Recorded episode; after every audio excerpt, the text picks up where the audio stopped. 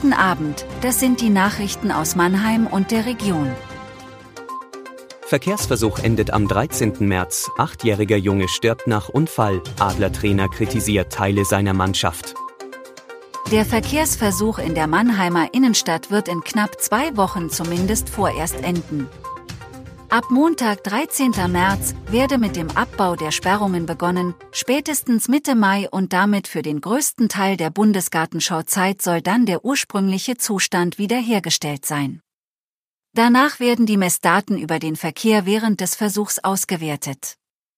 Auf dieser Grundlage entscheidet der Gemeinderat, wie die Verkehrsführung in der Innenstadt langfristig aussehen soll. Das jetzt bekanntgegebene Enddatum kommt überraschend. Im November hieß es, dass die Absperrungen auch nach Ende erstmal stehen bleiben. Möglicherweise hat eine neue Entwicklung das Ende des Verkehrsversuchs beschleunigt. Ein Mannheimer Händler hat bei der Stadt Widerspruch gegen die Sperrung von Fressgasse und Kunststraße für den Durchgangsverkehr eingelegt. Nach einem schweren Verkehrsunfall auf der A5 zwischen Bensheim und Heppenheim am Samstag ist ein acht Jahre alter Junge nun gestorben. Das berichtete die Polizei am Mittwoch. Das Kind hatte bei dem Unfall zusammen mit dem 55-jährigen Fahrer im Auto gesessen. Der Mann aus dem Main-Taunus-Kreis kam von der Fahrbahn ab, warum ist unklar. Dabei prallte das Auto gegen ein Pannenfahrzeug auf dem Standstreifen. Mann und Kind wurden schwer verletzt und mit Rettungshubschraubern in Kliniken eingeliefert.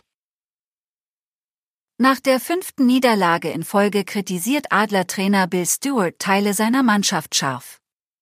Der 65-jährige Kanadier sagte, mir geht es gegen den Strich, dass sich der Trainerstab den Hintern aufreißt, und ich Spieler sehen muss, die ihren Job nicht machen. Wir haben zehn gute, solide Spieler, die wirklich hart arbeiten. Und einige, die das nicht machen. Das ist so frustrierend, es ist ein Witz, am Dienstagabend erst haben die Adler 4 zu 5 gegen die Augsburger Panther verloren. Zwei Spieltage vor dem Hauptrundenende haben die Adler somit das Heimrecht im Playoff-Viertelfinale längst noch nicht sicher. Der Bund fördert die Umgestaltung des Swansea-Platzes mit 2,9 Millionen Euro. Über die Entscheidung des Bundesministeriums für Wohnen, Stadtentwicklung und Bauwesen haben die Bundestagsabgeordneten Isabel Kadematori und Melis Segmen am Mittwoch informiert. Der Bund übernimmt 85 Prozent der Kosten der Umgestaltung des Platzes. Insgesamt kostet sie 3,4 Millionen Euro. Evobus verlagert wie geplant den Rohbau aus Mannheim nach Tschechien.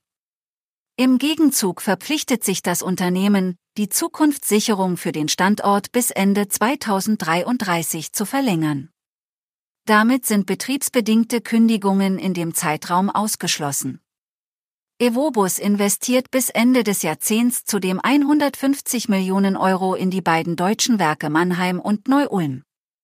Mannheim soll Kompetenzzentrum für elektrisch angetriebene Stadtbusse werden. Ziel sei, dauerhaft die Kosten zu senken und so die Wettbewerbsfähigkeit zu sichern, sagte Till Oberwörder von Daimler der Redaktion.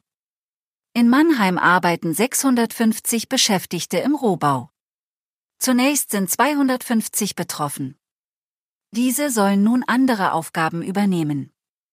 Chef der Mannheimer IG Metall, Thomas Hahl, erklärt, es waren harte Verhandlungen und Auseinandersetzungen für die beiden Standorte, aber ich glaube, es hat sich gelohnt. Das war Mannheim Kompakt. Jeden Montag bis Freitag ab 17.30 Uhr auf allen gängigen Podcast-Plattformen.